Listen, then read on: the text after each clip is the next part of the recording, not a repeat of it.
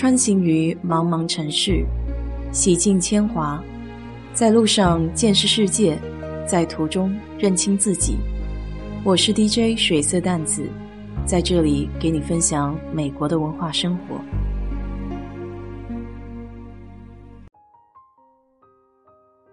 昨晚小区的烟花放到了一点多，还没有消停。今早起来一看，烟雾弥漫，大概是疫情在家都憋坏了，狠狠地借着这一年一度国庆节烟花宣泄了一下情绪。今年因为疫情，也产生了一种新名词，叫报复性旅游。其实每年六月到八月之间，都是美国人拖家带口的暑期旅游时节。大多数的人这时候都会在路上，或是准备上路的过程中。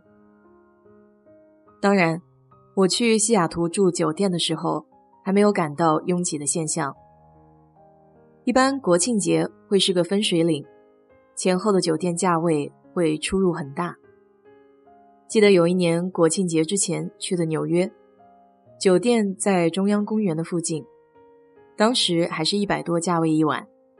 等我回程路上再一看，同一个酒店国庆节之后，立马就上涨了百分之三十。说起这个价格，自驾游途中还有一件事情。让我印象深刻，就是一号盘山公路上仅有的一家加油站。我开车的习惯是到半箱就得找油站加满它。如果你要是开过新墨西哥那一段，就知道为什么了。大概开两个多小时都见不到一家油站，而一号公路的后半段也差不多。当时我还有半箱油。看到一个油站就赶紧停下来。这里的风景挺不错，有一家咖啡馆，能建在这里估计也不简单。站在悬崖边看海的辽阔，有种别样的心境。特别是看到海浪冲击礁石，那种瞬间爆发的力量让人惊叹。当然，同样让人惊叹的还有这油站的价格。七块三一加仑，我还以为自己看错了，愣了一下。旁边正好有个亚裔小哥，笑着和我调侃道：“两倍的价格哦。”我立马笑着回应：“难道我们还有其他的选择吗？”他哈哈大笑起来。的确没有，在这荒山野岭能有加油站就该心存感激了，哪里还顾得了价格呢？除了油价的离谱，连厕所都是仅限顾客，不加油的话得付一块钱才能用。这种情况在美国算是比较少见的。不过，虽然门上贴了标识，我也没见什么人坐在门口检查，凭收据入厕。可能也只是做做样子吧。旅途中最让我气愤的是一个地方叫 Santa Cruz。漂漂亮亮的一个小镇，可不那么和善友好。路过小镇的时候，想找个厕所。一般的情况下，像是加油站，还有类似麦当劳这种快餐店，都是对外开放的。即便是不加油、不买吃的东西，也可以。这里倒好，我先是在一个加油站停下来，进门找厕所，结果收银员说这里没有厕所。一看店面的确很小，没有厕所的标识。正巧旁边有一家汉堡王，于是穿过路牙进店一看，一张白纸写着 “out of order”，意思就是厕所坏了。只能说这厕所坏的还真是及时，一坏就坏俩。我只好折回头找麦当劳。我对麦当劳还是挺有信心的。一路上的早饭都在麦当劳解决，心想着这么大的一家国际连锁快餐店，应该不会让人失望吧。